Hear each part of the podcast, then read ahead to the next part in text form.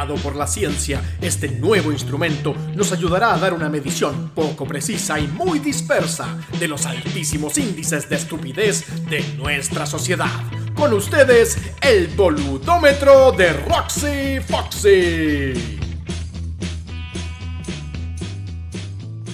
Eh, eh, estamos en el aire. Hola, me pongo un poco en ritmo acá.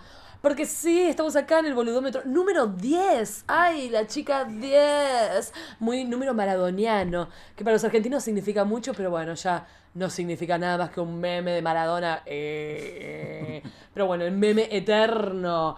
Quiero agradecer encarecidamente a toda la gente que me en, en iTunes, en Apple Podcast, puso calificaciones, estrellitas, comentó, eh, puntuó. También en Instagram cuando me comparten el boludómetro me encanta, lo amo. Saludos a México, surprise, Guatemala, Perú y un espe- espesito especial, ¿qué dije? Un beso muy especial, muy picante, un beso especial a toda la gente que escucha de la región de los ríos. ¿Qué te parece?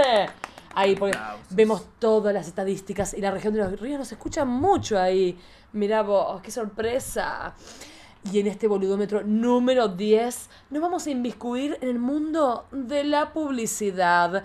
Este medio que nos inunda constantemente la cola y la mente de cosas que, no sé, este mundo de deseos que no sabías que tenías, en un mundo de cervezas heladas, de bebidas que te mejoran la vida de manera milagrosa, de menstruaciones azules y con olor a rosas ese mundo de deseos y donde uno reclama su derecho a consumir, mierda carajo, ¿eh? La publicidad, qué mundo ahí que te genera cosas. Y qué mejor para hablar de publicidad que un invitado especialísimo que tengo acá en esta tarde, pues sí, estamos en la tarde hoy acá, del boludómetro número 10. Él es un talentoso fotógrafo, mi compañero en Blondie, y publicista profesional. Él es Ignacio Caromo ya. Fuerte el aplauso. Gracias, gracias, Roxy. Aplauden los gatos acá. ¿Cómo andas, Ignacio? Bien, eh, estoy deseoso de, de hablar. eh, hace rato que quería venir al, al boludómetro y hablar un poco de estas boludeces que son parte también de la publicidad. No podemos tomarnos tan en serio este mundo publicitario, pero también evidentemente hay que dejar registro de cosas que no pueden pasar. Hay que tomar conciencia porque nos, nos bombardean constantemente de publicidad, ¿o no? Sí, es co- como diría Luli, es fuerte. Qué fuerte. Ajá. Che, Nachi, vos trabajás actualmente en una, una agencia que no vamos a mencionar, pero tra- eh, trabajás en agencia de publicidad. Sí, ¿Es no, tu pan de cada día? es mi pan de cada día hace, hace no tanto en realidad. Como que estudié publicidad, tuve un poquito un rechazo hacia la publicidad después de salir de la universidad. Y eso me llevó a hacer otras cosas. Entre eso tuve una cafetería. Entre eso me puse así a hacer fotografía. Nos conocimos ahí en Blondie hace un poquito más ya de dos años. Y en algún momento dije, bueno, estudié algo que debería ejercer. eh, Así que Estás endeudado, ¿para qué tengo tanta deuda? Tengo una dijiste. deuda con el CAE gigante, así que ejerzamos y hagámonos cargo. Para contarle a los, a los chicos de Argentina, que a veces dicen, ah, bueno, como Benito Cerati, que charlábamos otro día, que reveló la verdad de Chile en Argentina y todos quedaron pasmados. Exacto. ¿Qué que- pasó con Benito Cerati y, la, y el mundo de la, la deuda de la educacional chilena? Yo creo que eh, Benito Cerati un poco hizo lo mismo que nosotros vamos a hacer ahora, pero en, en otros aspectos, que es evidenciar las realidades chilenas. Que mucha gente no, no sabe eso, te mucha digo. gente no lo sabe y que sí, evidentemente hay problemas que quizás en Argentina no hay, que son con la educación y con la salud. Eso. Tal cual, que es- es muy cara la educación acá en, en Chile. Ponele, vos terminás tu carrera y quedás endeudado, pero ¿por cuántos años más o menos? Promedio.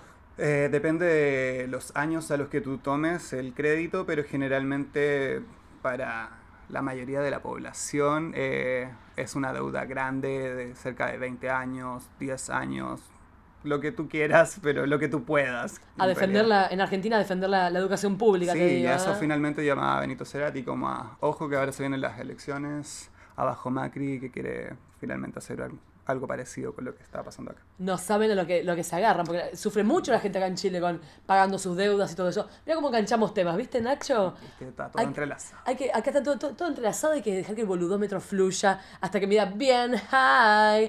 Bueno, entonces estudiaste publicidad y trabajás como publicitario. ¿Y por qué te asqueaste en un punto? De cuando saliste de la universidad? ¿Te diste cuenta, te diste cuenta que era un asco del mundo de advertising? Eh, un poco sí, como que como todos me imagino que entré súper esperanzado y chico a la universidad, eh, sentí que tenía estas capacidades como de comunicador. Eh, estuve en una disyuntiva a los 18 años entre estudiar arquitectura y estudiar otra cosa y finalmente publicidad me resultó como, oh, quiero estudiar publicidad porque creo que soy bueno para esto, eh, me gusta como la cultura pop y digamos lo- la publicidad está lleno de un imaginario pop. Tal que- cual. Desde los cuadros de Warhol. Exacto. No sé, fue el talento que pensé que tenía a los 18 años cuando no sabía nada del mundo y fue como, aquí estoy. Bueno, bueno, Ajá. trabajando y cha- charlando hoy en el boludómetro. Sí. Mirá qué lejos que hemos llegado, ¿ok?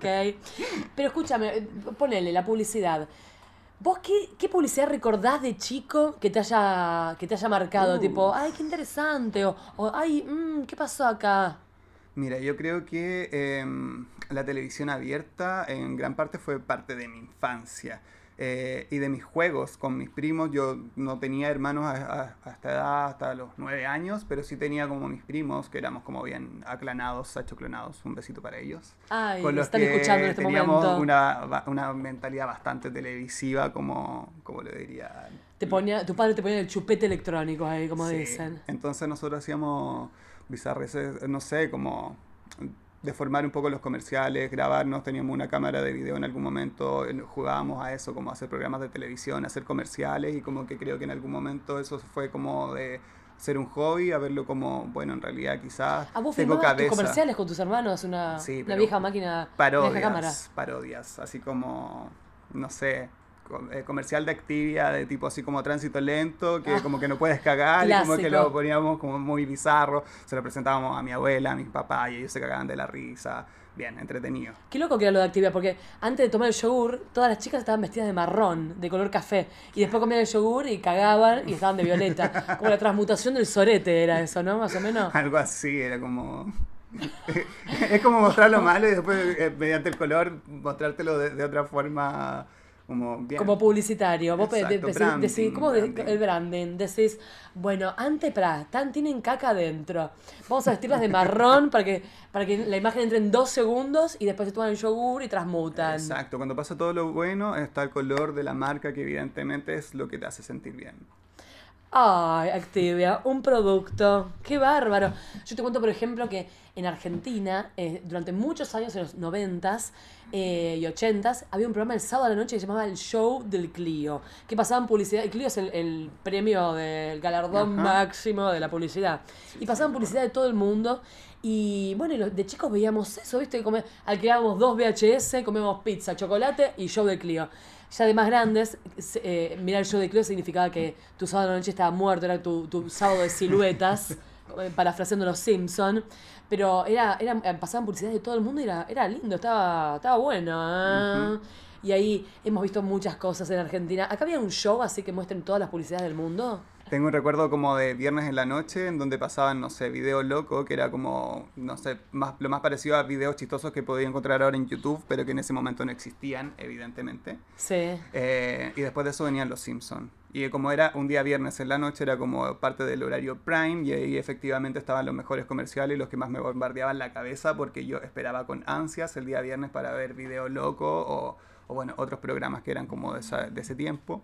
Eh, y después terminar obviamente con Los Simpsons, que era como si llegaba y sobrevivía hasta la hora en que daban Los Simpsons, tipo 11 y tanto de la noche un día viernes para un niño, era como wow, aguantaba, veía Los Simpsons y era feliz. Estuve de noche. Sí. Sí. Y ponele, ¿a vos te pasó alguna vez em, como algo que te gustó tanto de chico que te lo vendieron la publicidad, ponele que pasaban en Cartoon Network con Nickelodeon y lo, rompiste tanto las pelotas que te lo compraron?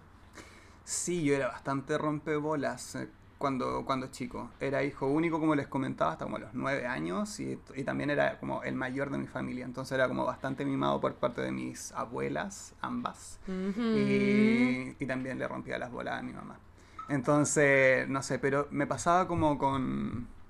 los helados. Por ejemplo, Sabori tenía siempre todos los veranos un helado como de moda y yo era como de los típicos niños que era como que salíamos y yo quería el helado. Y era como Quiero mi mamá de repente así como que con cueva tenía para las cosas que había que comprar para la casa y yo así como, quiero el helado, quiero el helado. Sí, pero eh, básicamente por la obsesión que, que generaba, no sé, el, el palito del helado o la forma del helado, porque lo vendían tan bien que... Era tan llamativo siempre. Sí, o sea, no era un helado malo tampoco, pero tampoco era la gran maravilla. Yo creo que finalmente era toda la magia alrededor del helado que te generaba la publicidad. Es el deseo que te, que te genera la publicidad. Mira. y lo otro creo que tiene que ver con los juguetes. Ah, Para mí, obsesión. sí.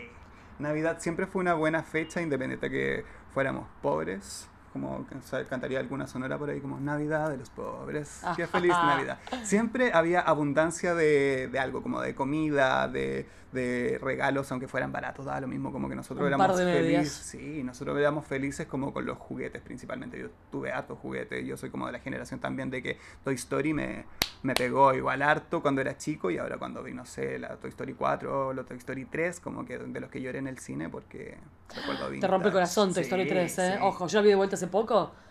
Te rompe el corazón. Sí, pero por eso tenía como toda esta onda de los juguetes también me llamaban mucho la atención. ¿Y seguís conservándolos? Tengo un Woody eh, tamaño ahí, escala como la, la réplica, que fue creo que el último regalo que me hicieron para Navidad mis papás hace unos años atrás, que ellos sabían que, que me gustaba mucho esta weá y me lo regalaron. Bonito. Lo Mira ahí. Lo llevé en, algu- en algún trabajo que tuve en agencia, lo, lo tenía ahí como mi, mi trofeo en mi escritorio, en Tu mi, en mi de cubículo. Sí. Ok. Wow. Yo sé, acá en Chile venden, eh, están todas esas tiendas que venden juguetes usados y yo casi siempre voy a buscar cosas para hacer vestuarios, para hacer arte de videos, qué sé yo. Siempre me imagino que todos los, los juguetes dicen, ay, llévame, llévame. Y después terminan tipo Isla del Doctor Moró, pintados, con tres ojos, con esto, con otro. Pero bueno, yo por ejemplo, a, eh, a mí de chica había visto una publicidad de un McDonald's de una bar, de las Barbies, que no era oficial de Mattel, pero lo vendían, era como una especie de stand de McDonald's que tenía la hamburguesita, le ponías detergente y salía burbujita. Y yo tengo, tengo tres hermanos más, así así que no es que había mucho, mucha oportunidad de que te regalen cosas. Y rompí tanto los 500 que me compró en el puto McDonald's de la Barbie. Ya yo de chica ya quería trabajar en McDonald's. Después trabajé de grande ahí, calidad, servicio y limpieza. Y nada, después lo regalé porque en, un- en un punto dije, no, está bien.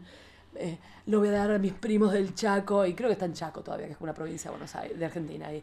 Pero era, me me acuerdo me generó una, una obsesión particular eso. tipo- Es que los juguetes del McDonald's fueron fuertes, igual, sobre todo en la época de los 90. Ahora son, digámoslo, son una mierda. ¿eh? Como que. Pero en algún momento fueron juguetes bonitos. De China, sí, Sí. pero bonitos. Me acuerdo Es haber verdad. tenido varios bonitos también.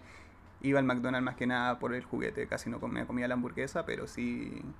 Sí, sí por el juguete. Dame la cajita feliz. Sí. Ojo que este McDonald's de Barbie era, era como, una, como una cosa grande, no era que lo vendían en el McDonald's. Ah, ya, ya, ya. Era en la juguetería, Ah, era, era la- era el la McDonald's para que trabajen las Barbies adentro. Muy proletaria yo siempre. Después trabajando en, en- en cada cosa, mira. Siempre Barbie Te proletaria. reforzó, viste, tu, tu vocación por McDonald's. Ay, el Dios tema del juguete. mío, qué horror. Sí. Calidad, servicio y limpieza. Escúchame, ¿y te ha pasado alguna vez, así como en esta sección de preguntas? Porque después pasamos con el boludómetro. Ah, vamos a encender el boludómetro y vamos a ver publicidades de Chile y de Argentina y vamos a reaccionar. Pero tengo una última pregunta acá. ¿Te ha, te ha pasado, aparte de, de cosas mierdas que te hayan vendido, por ejemplo, obsesiones publicitarias que después no eran lo que te vendían? Vos hablabas del helado que no te gustó tanto. A mí me pasó una vez que había una, en los 90 mucha publicidad de una, de una campaña de cáncer de mama, donde estaban, había muchas modelos tipo Débora del Corral, muchas chicas muy lindas, con los crop top de la época que volvieron ahora. Ajá. Y a mí en vez de obsesionarme el tema del cáncer de mama, estaba tan enferma de la mente que me, me obsesionaba la figura de tan flaca de esas chicas. Como que me la, la publicidad me jugó en contra ahí. Era, Ajá. era una, una campaña publicitaria para una cosa, pero al final te obsesionaba a otra. ¿Qué me pasó? Ah, No lo sé, creo que de repente puede pasar un poco lo mismo con, con el imaginario que hay, por ejemplo, en, los- en las publicidades de perfumes. Es como, ¿qué ¿cómo pasa va- con eso? ¿Qué- Son ¿Cómo vas, a, flasheras. pen- ¿Cómo vas a, a vender un perfume si no es como en el punto de venta, oliéndolo? ¿Cómo haces un comercial de eso para televisión? Evidentemente como que te tiene que evocar una fantasía, un deseo y como me imagino que son las publicidades más claras de que te venden humo. Hay que ser un poco poeta, un poco el- el- la película de Barney Gómez. Hay que hacer ser publicidad de poeta, hay que ser poeta en... Sí, hay que ser bastante fumado también, digámoslo. Fumeta, creo Ay, ¿cómo? yo. Pará, ¿hay drogas en el mundo de la publicidad? Sí, yo creo que, no sé, yo, yo vi Mad Men y se veía ese Oh. como cambio entre los 60 y los 70, en donde los 70 evidentemente eran como bastante más drogos que los 60 y los Sí. publicistas siempre han tenido esta cosa de, de, de loco, ¿no? Como... Ponerle más azul. Sí, ¿no? Y aparte que como súper loco, ¿no? Soy el, el típico publicista, eh, no sé qué, ¿no? Mira, eh, no sé, no me gusta mucho esa actitud tampoco. Es como, no, no te creas tan en el artista si finalmente no estás vendiendo papel higiénico. Estás vendiendo papel higiénico. Vamos a. Este papel higiénico es, es moshi, es como. Ah. Bueno, o la gente de marketing, yo he trabajado con gente de marketing, tipo, miles de vueltas para una boludez y tipo, dale, dale, loco. Pero bueno, así se deben cobrar su sueldo, ¿no? Supongo. Eh, en algunos casos sí, en algunos casos no. Es bastante rara esta industria. Mm, mm. Hablando de industria, yo tengo mi amigo personal, Agustín Aguirre de Buenos Aires, Argentina, que él es un eh, actor publicitario de años y ahora trabaja, trabaja haciendo castings y, y de todo. Y me mandó una opinión, su opinión particular del mundo de la publicidad, por lo menos filmada. ¿La escuchamos? Escuchemos. Después de varios años como actor publicitario acá en Buenos Aires, Guapísimo. eh, me llevo dos verdades al respecto de esta industria. Una, que es una gran mentira todo. Conozco gente vegana que ha hecho publicidades de McDonald's. Eh, yo como hombre eh, gay he hecho de heterosexual infinitas veces y jamás me tocó besar un hombre en publicidad. Eh, la comida que uno come, esos productos perfectos, están hechos de plástico y no son ricos. Eh, esa es una de las verdades, que todo es una mentira. Y la otra es que es una industria que también es muy bondadosa con quien logra entrar en, en el flujo de trabajo. Eh, yo, gracias a, a- a la publicidad, pude conocer en un año Sudáfrica, en, el, en febrero de un año, y ese mismo año tuve que viajar a Marruecos. Y eso no es fácil de, de encontrar. Bueno, no sé, espero que este datillo haya servido. Un beso a mi amiga Rocío, que la quiero mucho, la extraño mucho, ese bebote. Y un beso a todos los amigos chilenos. Ay, qué divino. Quiero ese contacto, quiero ¿De mi amigo viajar, sí, quiero viajar a través de esto, así como a sus países. Y bueno, él, hay que, él, eh, guapísimo, Agustín, simpatiquísimo. Y nada, y pegó años y años de publicidades. Y ahora, ahora él eh, trabaja en una castinera y él toma los castings. Porque viste, hay que Ah. saber muy acertado que te piden, bueno, acá quiero que seas una. ah", y hay que ser muy acertado y él lo sacó bueno. Y bueno, ahora ayuda a, otros, a otras personas a que hagan el casting correcto. Sí, pero me gustó ahí frase para el bronce, la única verdad, como decía tu amigo, es que todo es, Es que todo es mentira. Yo por eso te preguntaba, eh, con lo que vos decías que, que te habías asqueado, como que, eh, ¿qué onda esta, es, esta moral de la publicidad de como, bueno, tengo que trabajar, tengo que vender, pero a sé que es mentira? Sí, como que ya se me, se me quitó un poco más ahora de grande, siento que también tenía que ver como con, aunque yo maduré un poco en la universidad, antes era bastante pendejo, bastante, digámoslo, ahueonado. Agu- Eh. Eh, y como que empezáis a ver el mundo de otra manera, te empezáis a dar cuenta de cómo funcionan las cosas, de los presupuestos, de cuánto se gasta finalmente en, no sé, hacer que algo se venda y es como, para alguien pobre como yo, es como, wow. Uno Mucha guita. Sí, es como fuerte, es fuerte. Entonces, es fuerte. fuerte. Entonces, como que sí, me llevó a sentir algún rechazo fuerte en algún momento y quise hacer otras cosas. Pero... Tu momento hippie.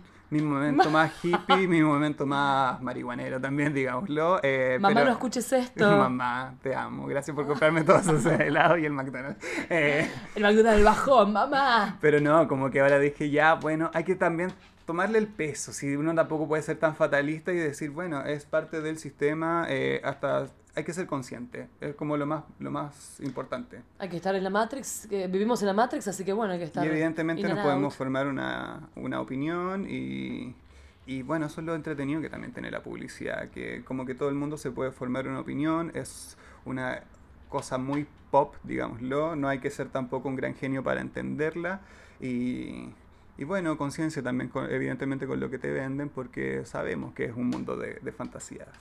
Ay, qué bárbaro. Y ahora con las redes sociales, ¿vos pensás que la gente tiene conciencia de lo, lo- cómo se publicita a sí misma? ¿Habría que hacer cursos de, de véndete eh, de autobombo? Me gusta el tema de... Yo, yo trabajo en publicidad digital, la verdad, y como que me acomoda mucho más ese mundo porque siento que es mucho más reactivo, como que no, no, no te perdona. ¿Cachai? Como que evidentemente si es que aparece algún machismo, la gente se encarga ahí de destrozarte, y lo que me parece excelente.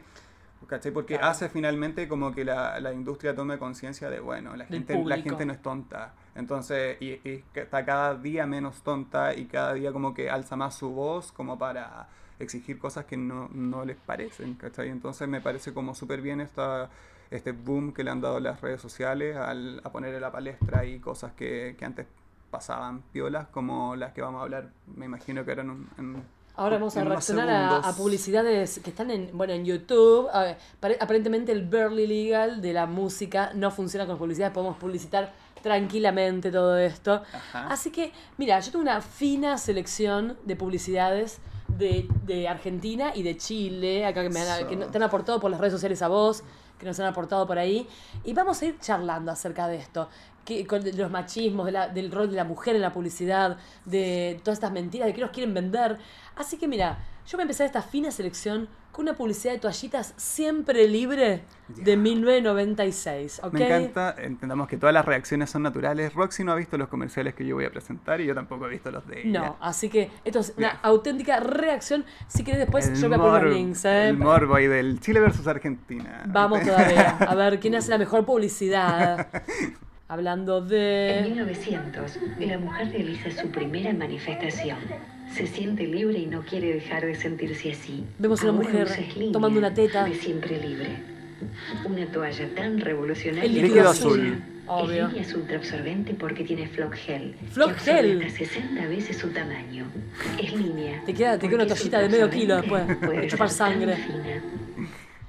Qué fuerte. Bueno, este empezó con, la- con la- las marchas feministas directamente. Después con una chica con un capote ahí, tipo, mostrando que estaba menstruada, pero si no estaba hablando con un hombre ahí, tipo, no pasa Sí, nada. obvio. Y el líquido azul que es un recurso bastante... ¿Qué, qué se dice en publicidad de- del líquido azul? ¿Qué onda? No sé, me parece alguna vez haber visto un, un video ¿Sangre azul de... reptiliana?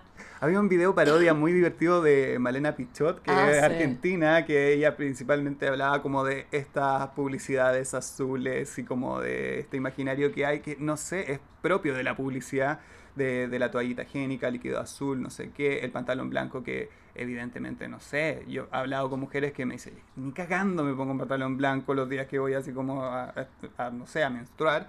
Eh, pero me parece que el otro día vi una buena publicidad, o por lo menos, no sé, yo la encontré interesante, que era de nosotras, que me parece que es de Argentina también, en donde salía como...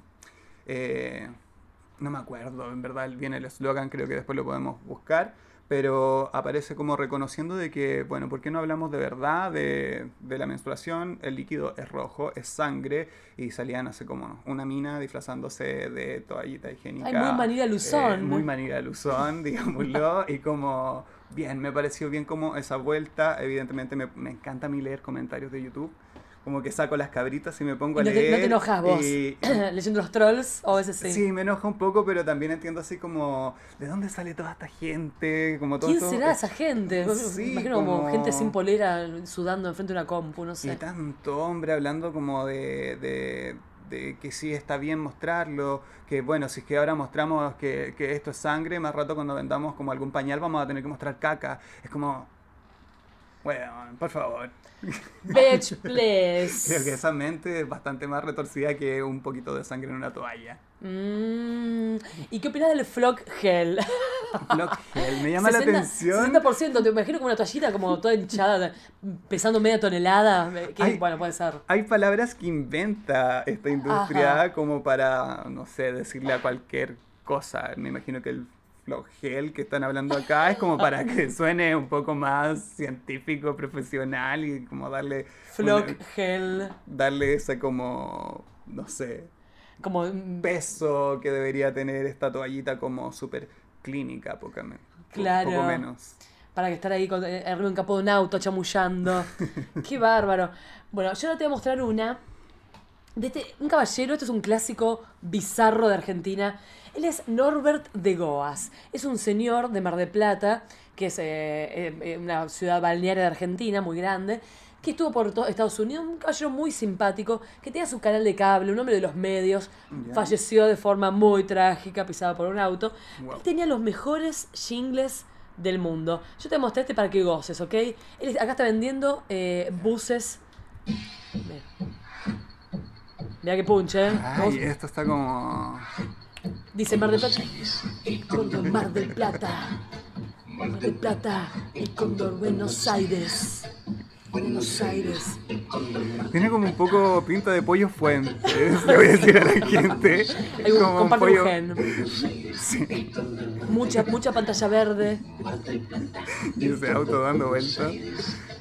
Noche 5 estrellas. Viaje non-stop. Dormibus. El cóndor Buenos Aires. Buenos Aires. Bueno, y es eternamente así. Y él hacía estas publicidades de este estilo, un eh, genio publicitario total. Porque bueno, ahora quiero que en Blondie suene eh, Buenos Aires, el Cóndor Mar del Plata. Por ejemplo, él tiene este, mira, a ver, acá. Para que goces, sí. Acá empieza. Esta es otra de Albert de Goas, de Norberto del Go- de Goas, del 2000. Adelgamate. Adelgase tomando mate con yerba. Adelgamate. Espérate, pero ¿a Es él lo eso. contrataban de distintas marcas o él auspiciaba las marcas como que estaban en ese programa? Él, él auspiciaba en su programa. Ah, y él hacía estos videos maravillosos. Pero tiene un montón de. Nada, con mucha pantalla verde. Pero mucha creatividad de él, ¿no? Sí. Adelgamate. Finalmente son cosas que se te quedan dando vuelta. No sé, estoy seguro que en algún momento estuviste con la canción del cóndor ahí, te despertaste en la mañana y no te las podías Yo lo he bailado en, fiesta, en fiestas nerd, te cuento. El Condor Buenos Aires. Buenos Aires. El Condor Mar del Plata. A esto le llamo como el momento intensamente. No sé si viste la película de Sí. Pixar en que en algún momento la niñita como que tenía la cancioncita de algún comercial dando vuelta. Es como, me pasa un poco eso, el, el momento intensamente. Intensamente. Ay, qué fuerte. Veamos uno chileno. Dale. Vamos, hablamos del jingles. ¿Qué Hablamos pasa con Yesmar? Contame de Yesmar. ¿Quién es Yesmar? Mira, Gesmar era en los Gesmar. 90 probablemente tenían los mejores jingles de, de todo lo que son juguetes. Y sobre todo muñecas y muñecos tipo los nenucos, eh, los chiquitín cacú, los Ay, chiquitín pirulín, que son Chiquitín como... Pirulín. Los nenucos tienen cara de viejo. pirulín. Eh, no sé, para mí siempre tuvieron como... Como el de recién así. Ay, qué horror. Yo con mis amigas le chupamos el pito. A los nenucos. No, qué no es tan espanto. terrible. Nosotros en algún momento llegó a la casa el chiquitín cacú que se le regalaron a una prima, que era chica, lo quería demasiado, hasta que vio que salía como una mierda de su ano y... Ah, pues hacía caca. Hacía caca y, y nada, como que le dio asco, nunca más lo pescó y después nosotros con mi primo, mis primos más grandes como que nos comíamos ese pudín que era como la mierda de- del chiquitín cacú. ¿Pero qué tenía adentro. ¿Qué tenía ahí? Era como, no sé, una especie de flan que finalmente se disolvía con agua y tú le dabas como, era comestible. Entonces Claro. después nosotros ahí figurábamos chupándole el orto al... ¿Qué onda? Perversiones, confesiones perversas de, de niños. Pero eh, yo te digo lo mío, eh, teníamos cinco años, no sé dónde sacamos Sí, no, aquí nosotros no sé qué edad, habríamos tenido unos ocho años. Y bueno, Freud dice muchas cosas acerca de esa etapa, ¿no? Analyze this, An- como diría Analyze this, this, this. Bueno, entonces, Gesmar. Acá tenemos. Gesmar de Rosalba Muñecas. ¿No es industria chilena? Esto eh, me parece que son españoles, pero que se- yo creo que se vendían como pan caliente aquí en Chile en los 90. Yo creo que toda niñita quería tener una Rosalba y bueno, la canción va acorde con esto. A ver, vamos a escucharla entonces. Mira lo que hace la nueva Rosalba. Era como de metro. Sí, la nueva Rosalba canta. Y su pelo crece para que puedas peinarla. Y cuando la Ay, los peinados. canta. Cha- Nunca entendí lo que decía ahí, un Chándal. La nueva Rosalba camina, le crece el pelo y también canta de Gesman. Wow. Che, pará, es Miachuki, esta, era la- las que medían como un metro estas, ¿o Sí, no? no, y era un- sí, esa era como grande. Y como te digo, Gesmar era como una especie de, de monopolio con la franja infantil de ese tiempo en que Chiquitín Cacú, Chiquitín Pipí, Doctor no sé qué, eh, Rosalba tuvo después otras versiones, que la nueva Rosalba, Rosalba Fashion. ¿No hay una Wow. Rosalba chilena, así como, no rubia y eh, como esta? No, ¿Una yo creo Rosalba que- morocha? ¿O Rosalba pelirroja? No, yo creo que antes de eso, quizás como para generaciones anteriores a, a esta, como que no sé, las muñecas peponas, que eran como las más vintage, como de pelo de lana, pero que ni- no son de, de esta generación de Las, Rosalba. las como la- creo que las- los basuritas fueron después. Ajá, yo creo que sí, pero como que la de esta generación es fuerte ahí la, la Rosalba. Yo la vi a esa, ¿eh? Ahora vimos una- unos peinados increíbles, te digo, ¿eh? Sí, de ¿no? Rosalba. Y Rosalba Fashion, que era como después de eso, era como tres veces este, pelos más raros y cosas por el estilo. Era como, ¿cómo se llamaba esa niña que mataron? Que era como eh, la- una, una chica de, de concursos de Estados Unidos, que era como muy rubia, divina, Ay, no y que la mataron los padres. No, la no acordar, Ay, no, pero- bueno, ahí no- nos van a decir, no, no me sale ahora, pero la Ramsey, Ramsey Jones. pero bueno, nada. Yo te, ahora te, mira, te voy a proponer un jingle que es el jingle más rockero de Argentina. Esto, va- vas a tomarte el subte, el metro de Buenos Aires, y suena esto y decís, este, esta persona que cantó este tema, ¿cuánta onda le puso? ¿Cuánto rock le puso? ¿Sí? Así que veámoslo, escuchémoslo, mira.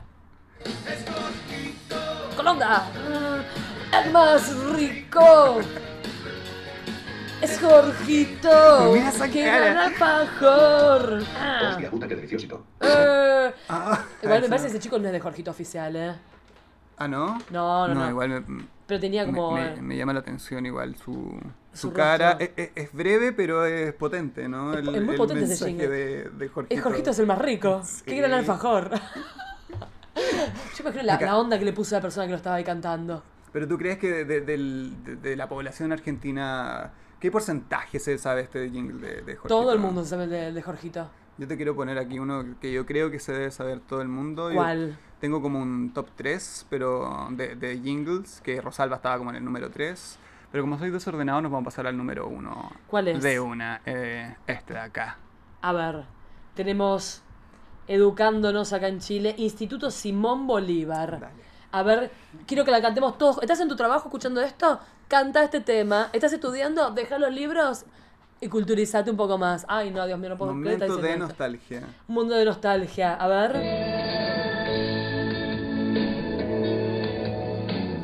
No me acordaba de esta intro como... Suben al cerro.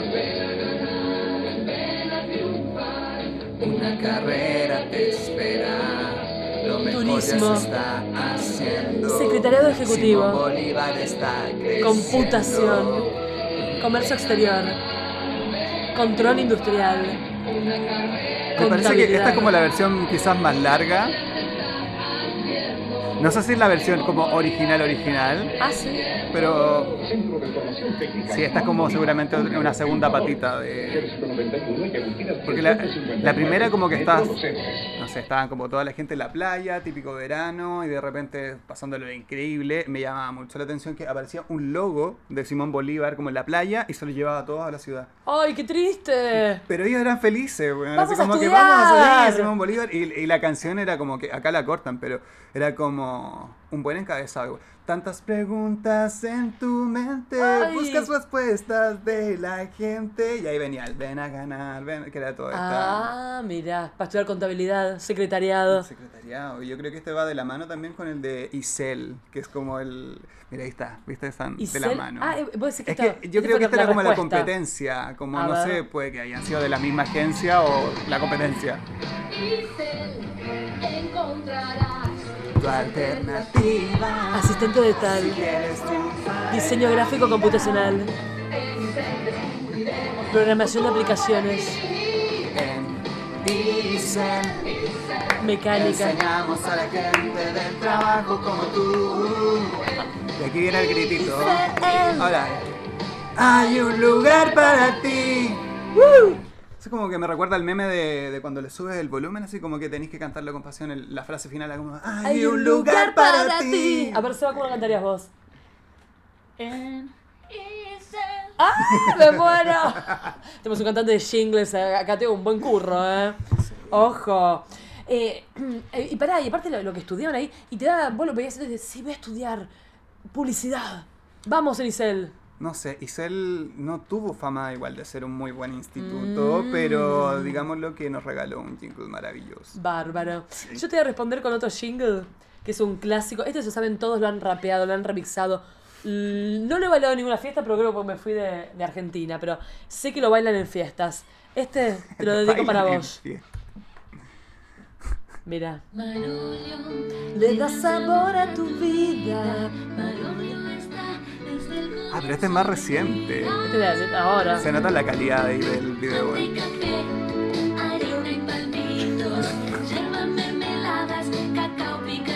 Picadillo.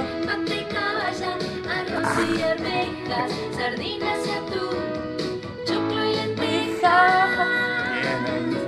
Marolio. Le da sabor a tu vida. Marolio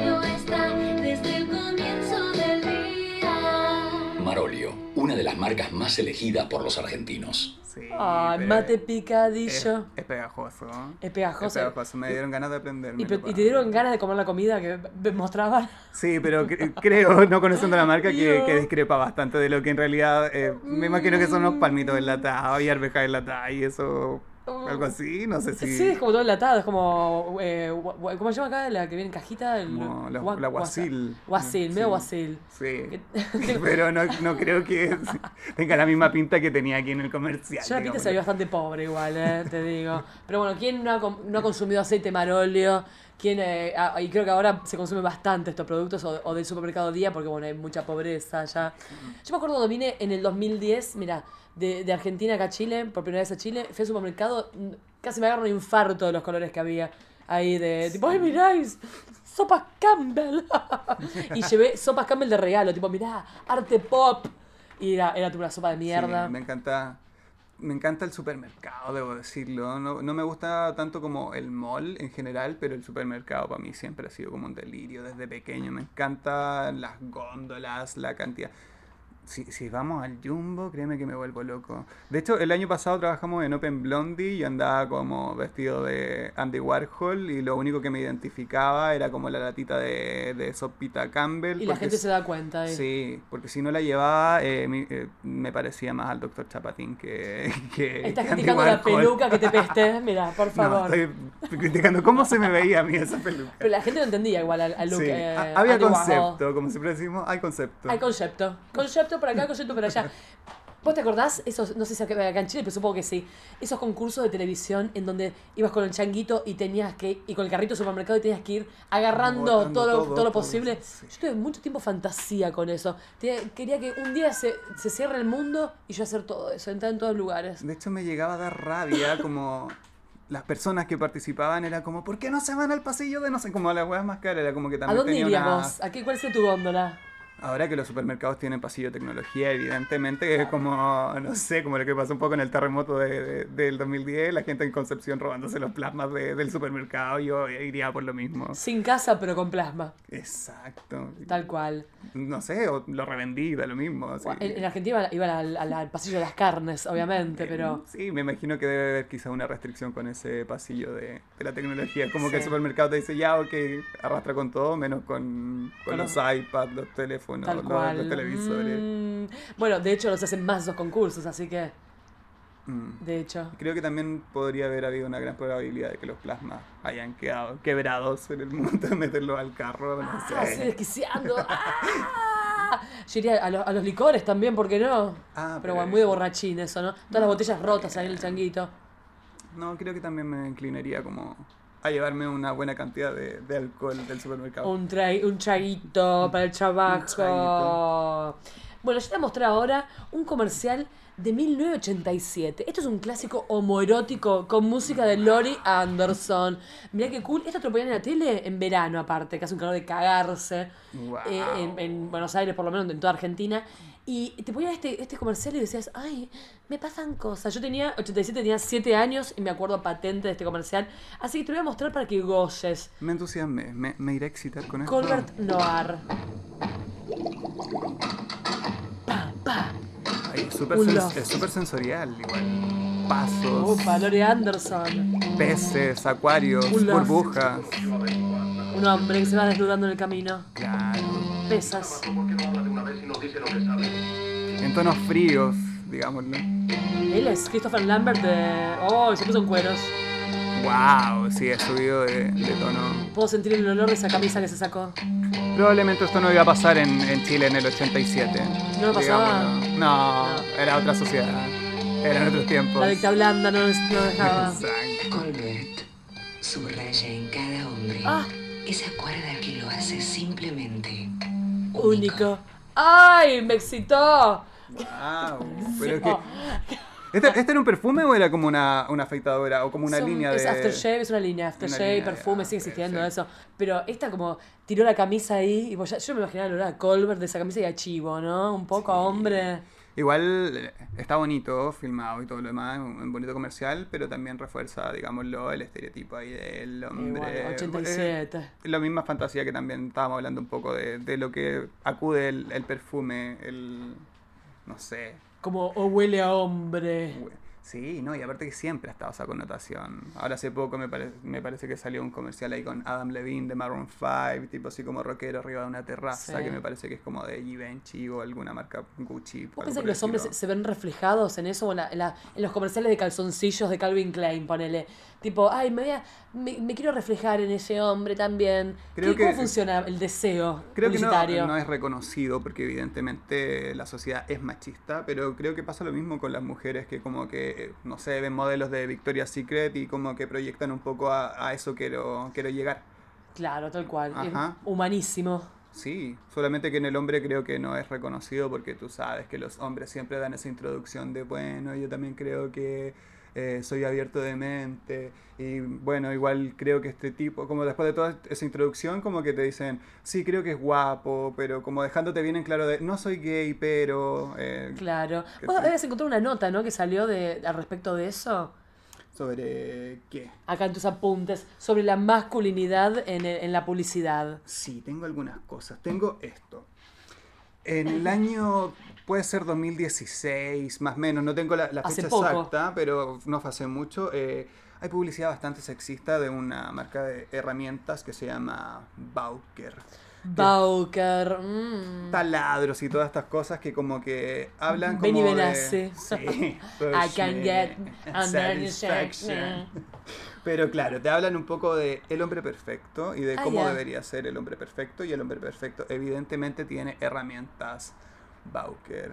Y tiene un pene grueso y grande para taladrarte. De hecho, ni siquiera como que muestran a este hombre tan así como fortachón ni nada, sino que muestran a este más barrigón, con barba Con y un todo lo demás. destornillador Phillips. Pero mírala, no sé, me parece que me parece que eh, entregaban como una especie de revista en estos home center, en donde estaban estas eh, herramientas y tenían titulares de este tipo, así como Confesiones de un hombre. Desde que arreglé el entretecho, voy a despedidas de solteros sin límites de horario. Ah. De tipo, arreglé el techo y evidentemente ahora mi Cállate, mujer se mujer. tiene que bancar que tengo todo el permiso del mundo para poder salir con mis amigos a, a putas. Mm, mientras tu mujer está haciendo qué. Sí. Mira vos. Y también tenemos como dentro de este mismo titular, eh, como que el instalar el cuadro eh, de tu suegra hace que aumente la libido en tu pareja. ¿Por qué? No lo sé, Guay, dímelo tú, ¿cachai? guay. Pero es publicidad... ¿A quién de- se- imagínate la, la mesa redonda de eso. Tipo, bueno, tenemos que publicitar esta herramienta. ¿Cómo hacemos? No sé, cómo- no sé cómo ca- caemos en este sexismo en, en tiempos actuales y en donde, digámoslo, la masculinidad, ¿qué es? O sea, ¿cómo, Mm, ¿Qué es? ¿qué es? Dos puntos. Dos puntos. No, no sé, pero me hace sentir incómodo, de- a mí por lo menos, que no caigo dentro de estos cánones de hombre perfecto con herramientas y todo lo demás. Entonces, como que atribuirse la palabra como hombre y toda la masculinidad que hay detrás de eso, como que me parece que hace genera prejuicios, como que estigmas y nada, como que perpetúa finalmente figuras de masculinidad y de hombres que ya me imagino que están más que obsoletas. Están obsoletas. A mí me pasó una vez, hace poco, acá en Chile, hace un par de años, que había alquilado en un, en un home center una caladora de madera para hacer una, una escenografía de obra de teatro. La voy a devolver un lunes a la mañana, muy enojada, yo por el metro estaba lleno, un asco, todo. Y la estoy devolviendo y me, hay un señor ahí que estaba también devolviendo algo que le dice, ah, eh, gracias doctor, no sé cuánto. Y me mira y dice, ¿y eso que usas para planchar? Una calada, una, herramienta. Yo me recalenté por dentro, así, y me salió finalmente, le digo, no, para construirme un castillo donde nunca vengas. Una boludez así le dije, pero eh, tipo pito corto, total viejo de mierda, me dio una bronca. Viejo de mierda. Así, me- y bueno, para eso son- él, él compra Bauer quizás, o la, la marca sí, esa. Bauker. Bauker. Bauker. Mencionémosla, Bauker. Bauker. Pero eso, ¿viste? Te das cuenta que va como a ese tipo de público en que no, no te sientas más hombre por, por usar este tipo de herramientas. Pito No, corto, no, total. no. Creo que nos estamos adentrando un poco al, al, ¿A las cervezas? al, al machismo. Al machismo. den- dentro de... de las cervezas. Vos me- acá me recomendaste una, una publicidad de cerveza escudo que se llama Y tu hermana. Yo que me digan Y tu hermana se llama así, yo me puedo imaginar todo. Tipo, ¡ey! Nos culiamos a tu hermana, loco! ¡ey! Tu hermana. La obsesión con, con la, la hermana ahí. Que la verdad que, los que todos los que hacen estos chistes de hermana me parece no, nada ni, ni paje. No sé, mira. Me encanta que el, rubro de la cerveza haya tenido que como transformarse eh, y gracias, gracias que ya no vemos onda como este tipo de publicidades, porque fue como todo un tiempo en que Cristal, Escudo y todo está como las grandes marcas de cerveza en Chile eran... pon- Pongámosle play, por favor, para que, para que tú lo veas. Juguémoslo me entre des- todos sí, juntos, me ¿ok? tu- me des tu impresión. A ver. Se me sube arriba el agua. ¿Qué dice? Está peludísima. ¿Y tu hermana? Eh, ¡Cuidado con la pata todavía suelta! ¿Y tu hermana? ¡Ya! ¡Éntrale fuerte! ¡Y a tu hermana! qué pesado. ¿Qué onda, chino? Eh, nada, pues traje una de Cuba. ¿ah? Eh, estoy medio ocupado ahora. Ah, ¿Estás con alguien? Sí, po. Con tu hermana.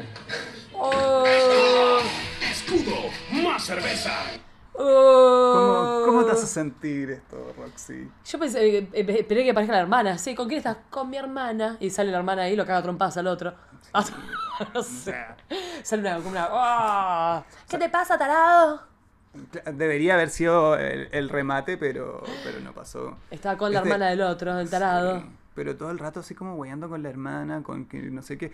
Todo el rato hablando de una mujer que en, en ningún momento se ve en la publicidad. No apareció ninguna mujer ni siquiera en la, en la piscina. Muchos hombres juntos nada. ahí. Y esta cosa de hacerte sentir como más machito a raíz de estar tirando esta talla de mierda que bastante molesta. de- Y lo peor, Roxy, es que durante este tiempo andaban todos los hueones con el temita. Y tu hermana, y tu hermana, y tu Ay. hermana, weón. Sí, fue como... Qué Le pesado. fue, le fue muy bien al comercial. Evidentemente siento que si tiré un comercial como este ahora, no... no. ¿De qué, de qué año es ese comercial entonces? Déjame ver si lo tengo por acá anotado. Pues Ignacio trajo apuntes, mira qué, qué No sé, dedicado. tengo uno que es más o menos de la misma época, pero que es del 2009. Me imagino que también responde a ese, a ese periodo de tiempo que sí, como 2009, 2006, yo creo que se dio como esta ola de comerciales súper así como destinados a los amigos machitos eh, que Que se hacen la pajita entre ellos, digamos, Es que, no, o ni eso. Es que digámoslo también que, no sé, el alcohol y la cerveza en antaño era visto como un producto de consumo masculino. Claro, las chicas que tomaban Campari. Sí, se dieron, se, se dieron cuenta después con estudios y todo lo demás que las mujeres consumen a la par alcohol con los hombres e incluso más. Entonces, evidentemente, había que reformar este concepto de cerveza hombre porque yo he tomado cerveza contigo, he tomado cerveza Conmigo. con maravillosas mujeres y lo gozamos ahí a la par. Así que, bien. Bien. Y acá tengo otra de cerveza escudo, ¿esta la vimos o no? También cerveza oscuro. Nuevamente, ese no lo hemos visto. Nuevamente, vamos a verla, así redondeamos esta idea. Ay, ya veo chongos, mira, a ver. Una chica se va en un auto. Uy, le chocó el auto. No, no, no, no. No. lo que hiciste. Y ni tengo seguro. Pero yo sí tengo seguro. Bueno, está bien. Dame tu número y arreglamos. Ya, eh, Francisca o Fran, 9 Sí. 444 Ella se va poniendo en 586 pelotas mientras le da el número de teléfono. Ya, te llamo. Tuvo que chocarle el auto. ¡Va a venir a devolver una raya de pintura! ¿Qué Esa voz de zorrón así como que vamos a devolver una raya de pintura, te lo juro que me, me- me colapsa. Y aparte de, eh, bueno, no sé si tú, ¿cachai? Como a qué le llaman aquí pegarle una raya de pintura. ¿Eh, ¿Algo de cocaína es? No, no, no, no, no. Es como... Rayar la pintura tiene que ver evidentemente con un acto sexual. Como que Ah. le vamos a ir a rayar la pintura a alguien, es como... Vamos se a lo, culear. se, lo, se lo va a ir a poner, digámoslo. Mm. Entonces, claro, evidentemente se ve aquí en el comercial que la mina se tira en reversa, le choca el auto. Sí. Eh, después no sé por qué ella tiene una actitud que evidentemente los publicistas le hicieron en, en este comercial, que como que después del cagazo que se mandó, se tiene que poco menos que ahí mostrarle un- una tetita. Se le va cayendo la como, ropa sí. mientras va hablando. No, de sí. hecho, ella intencionalmente, como que, Sí. así le muestra una tetita, le pasa su número y él todo canchero, zorrón Qué y todo. winner. Así como que, ¿qué pasó? No, vamos a ir a pegar eh, como la, la, la venganza, la de vuelta. Así como que, bueno, me chocó el auto, ahora yo le voy a ir a rayar la pintura. La voy a violar. Ay, no, la voy a violar. Oh. Fuerte, Fuerte. Y este sí es del 2009. Mira vos. O sea, antes de la ola feminista nueva. Qué Sí, bárbaro. Pero también, digámoslo, solamente 10 años atrás. No es tanto, No es nada. tanto tiempo. Es un pedo de una canasta. Escúchame, te cuento, Ignacio, que tengo acá otro Nacho, Ignacio Joyas, el puto inadaptado que es mi corresponsal en el conurbano bonaerense, que él también es actor publicitario, postproductor, hace de todo, travesti, camionera, ninja. Y nos mandó un mensaje con una experiencia. Yo no escuché este mensaje, así que vamos a dejarnos sorprender la cola entre los dos, ¿ok? Nacho Joyas en el aire, en el boludómetro. Hola Roxy Andrews, Jocelyn Foxy, Roxy Foxy, ¿cómo están? Soy Nacho Joyas, corresponsal del conurbano, puto y trash. Bueno, ambiente publicitario, yo los conozco, chicos, yo los conozco, porque no sé si saben, pero yo estoy en todas. Y una en la que estoy, menos en la iglesia, es en los castings y las publicidades. Hace rato que hago y mm, esta es mortal, chicos. Les voy a contar una, un, un par porque es un micromundo o un mundo paralelo o un, no sé qué, es un buen ambiente, un ambien- otro ambiente. ¿Qué ambiente? En, en Buenos Aires, por ejemplo, la publicidad anda bien, se labura bien, poco, muy poco, porque hay mucha competencia, poco mercado, pero es bastante profesional. En Santiago, yo le reconozco muchas cosas buenas a los chilenos, pero no lo que es casting. Están un poco ahí desorganizados, tardan un poco. Un día fui a una, por ejemplo, allá en Santiago, en Providencia, fui con una bici que me prestaron y muy apurado. Hice cuando voy a subir al departamento, estaba apestado de chicos, era la guardia de un hospital público, chicos llorando por fuera del departamento, en el pasillo del edificio. A mí obviamente me subió la temperatura a 35 grados. Dije, bueno, espero, espero, bueno, dale, espero. Dos horas de espera, dos horas de espera. Hice el casting con cara de orto, obviamente. El que me lo tomó ya tenía cara de orto, obviamente. No quedé, claramente. Cuando bajo, digo, bueno, voy al otro que me queda ni- ni- ni- Y me habían robado la bici, chicos. La bici prestada. De una persona que no tenía tanta confianza como para que digan, che, me robaron tu bici. Bueno, me subieron más la temperatura, ya iba a 50 grados. Dije, bueno, me tomo el micro ahora porque tengo que quedar en la otra publicidad, porque así puedo pagar la bici que me acaban de robar por esperar el otro casting. Bueno, fui en micro, a dos por hora el micro, cuatro horas de, espera para el casting, lo hice con más cara de culo todavía, no quedé, me robaron una bici y dije, qué mierda todo. Bueno, después al final pude, resolver todo, chicos. Y por otro lado, eh, bueno, acá también en Buenos Aires cuando filmé tuve un par de, escenas raras, raras. Hubo una donde estábamos volviendo de, de- rodaje, que estaban las afueras de Buenos Aires, y viste que los extras siempre se mandan alguna. No sé qué, les pasa por la cabeza, pero siempre hacen una cualquiera. Estábamos en la combi con un par de actores, un par de extras, qué sé yo, del equipo técnico, lo que sea, qué sé yo. Y me doy vuelta y una de las chicas le estaba chupando la poronga a uno de los chicos, los dos extras. Cualquiera. Igual los bancos, pero cualquiera. Y bueno, obviamente te dicen cualquier cosa, después te dicen, no, no me gustó tu actuación. Eh, vos sos actor de verdad, yo creo que podrías haber... ¡Chúpame huevo! ¿Qué te pasa? Otra que me pasó, bueno, mi primer publicidad en el 2010, una directora que estaba completamente loca, petiza, de pelo largo, gritona, iban 25 horas de rodaje, el equipo técnico se la quería comer cruda, eran las 4 de la mañana, estábamos adentro de un estudio en un croma haciendo de cuenta que estábamos en la cabeza de un afro. Todo esto es un pedo cósmico, chicos. A ver, ¿qué, clase de industria es esta? ¿Qué estás Estás en un croma, en un estudio, a las 4 de la mañana, haciendo de cuenta que estás en el afro de, un chabón que está patinando.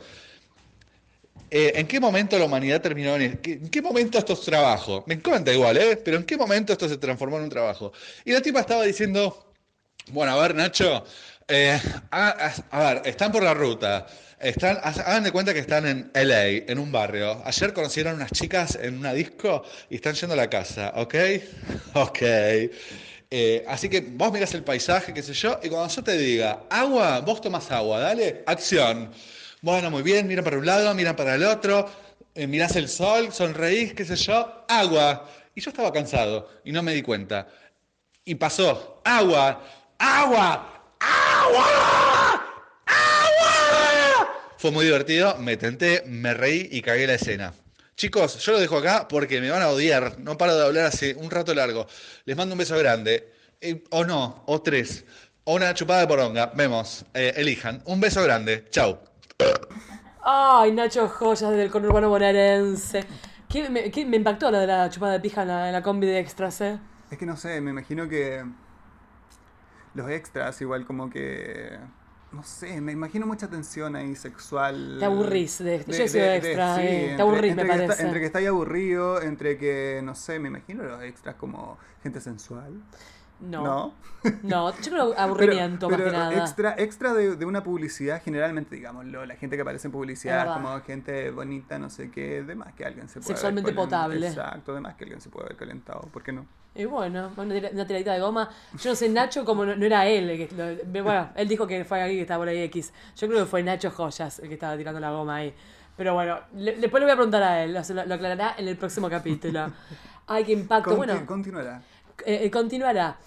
Bueno, nos quedaron varias publicidades igual, Nacho, acá. ¿Qué? ¿Nos faltó algún tema a tocar? Mira, yo tengo de, de todo acá, de Tapsin, de todo, como un montón de... de cómprate un auto Ah, perico. Sí, no, mira. Cómprate un auto perico, ya me imagino que mucha gente lo conoce, muy antiguo. Mm, ¿Qué es esto pongamos de la pongamos sal? este porque, mira, tiré ayer la pregunta por Instagram Stories como ¿cuál es la publicidad más machista de Chile? ¡Wow! Así. Esta tiene peso específico lleno. de machismo, más que las que vimos antes. Creo que sí. Es que este fue un comercial demasiado icónico. De hecho, yo creo que uno de los más reconocibles de Chile, como cuando te dicen así como, eh, no sé, rápidamente dime como comerciales icónicos de Chile, pensáis en el tiro en este de Tapsin. Y creo que en la pregunta que hice, el que más se mencionó como el más machista. Vamos a escucharlo entonces, el, este top número uno de machismo Según, publicitario. según Instagram, número uno.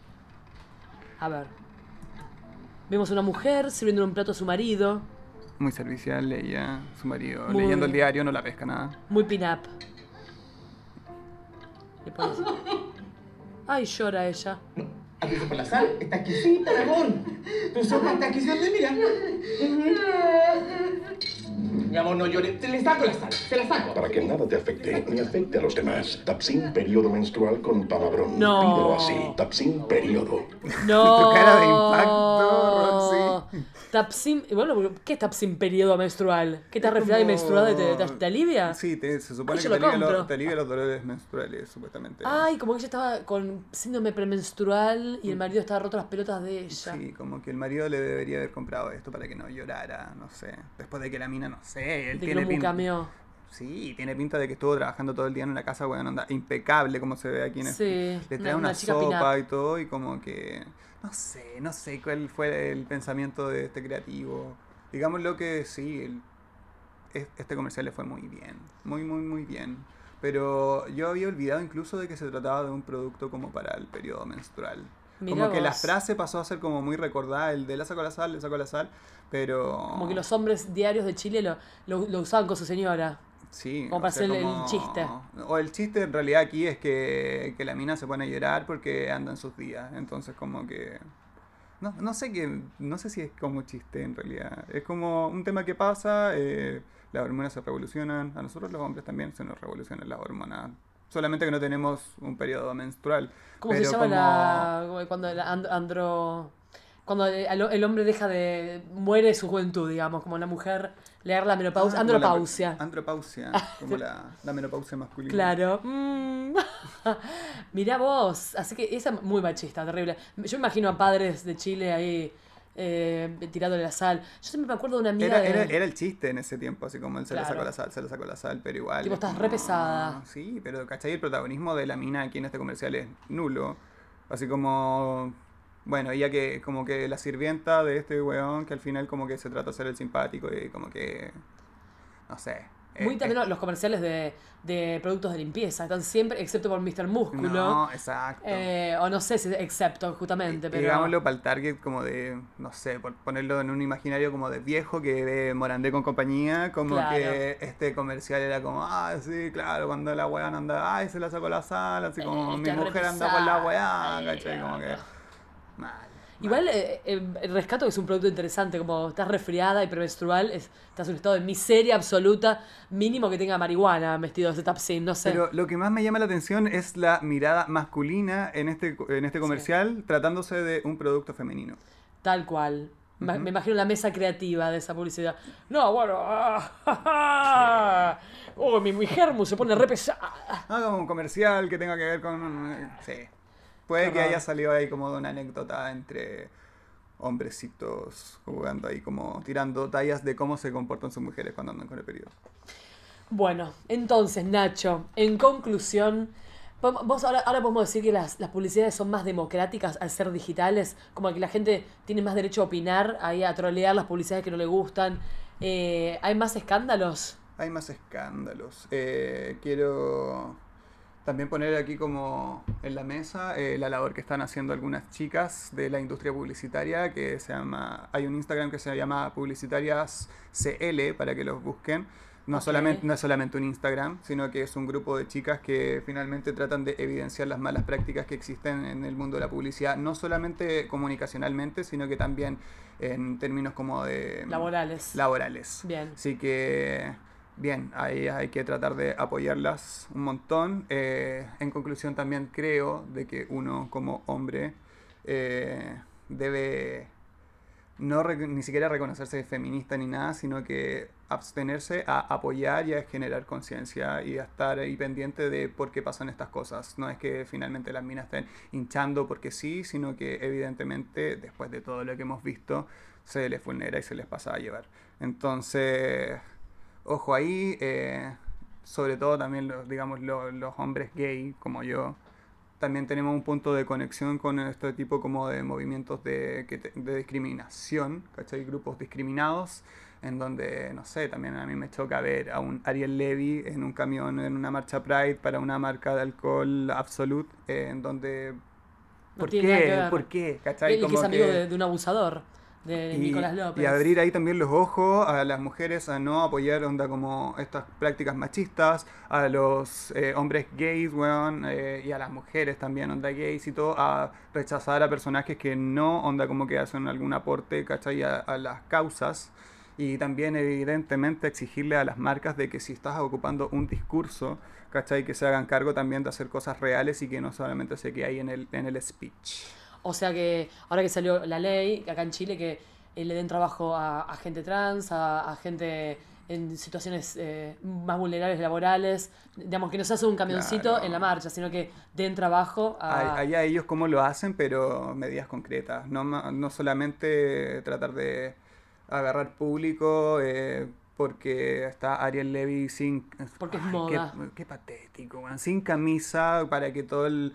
eh, eh, y sorry que lo diga amigos gay, pero más patéticos son ustedes tratando de... Ah, volviéndose locos por un heterosexual boludo eh, sin camiseta arriba de un camión en la marcha gay. Ay, yo, eh, Lo dije que. Lo dijo, lo dijo, golpeaba una mesa. ¡Ay, Dios mío! No igual tenía que decir y Se ve que tengo mis contratos, son más de la disidencia, pues estaban todos recalientes. No vi nadie que diga, ¡ay, qué fuerte estaría el Levi! ¡Ay, me toqué los pezones por él! Están todos recalientes, pero bueno, nada. Igual ese camión era cualquiera, de Absolute. Bueno, Nacho, ¿cómo la pasaste en el boludómetro? Bien, estaba un poquito nervioso, ansioso. Eh, digámoslo, es tremendo podcast, Roxy. Eres una tremenda y los invitados que has tenido han sido tremendos, así que espero haber estado aquí a la, a la altura. Por supuesto que sí. Un tema aparte que, que no, yo no, no escucho que se charle mucho de, de publicidad, de esto, que, que es un medio- algo tan cotidiano y, y que está tan metido en nuestras vidas. Ojo ahí, a ponerle ojo. Ojo, eh, ojo ahí, ojo al piojo. Muchas gracias Nachito por venir. Gracias, Sos un bombón. Y bueno, nada, nos vemos la próxima, nos vemos en la Blondie, no Nos sé. vemos en la ahí. Blondie ahí la gente que comente en el podcast, que lo reproduzca y que evidentemente si nos encuentran ahí en la discoteca y, y lo escucharon, que nos haga saber su opinión al respecto. Por supuesto. Opinen, que es lo más importante. Amigos, come- amigos del Face, comenten. Les mando un beso enorme a todos nuestros eh, y nuestras y nuestros audio escucha. ¿Qué carajo es esto? Es tan moderno el podcast. Y recuerden de ahí de comentar, de compartir, de poner estrellitas, de todo. Porque todo ayuda. Imagínate esa gente, eh, un amigo que no conoce este espacio tan bizarro como el boludómetro y necesita un poco de bizarrez en su corazón. ¡Ayúdalo, carajo mierda! Les mando un beso enorme. Este fue el boludómetro número 10, directo de acá de Santiago, Chile, Pauán.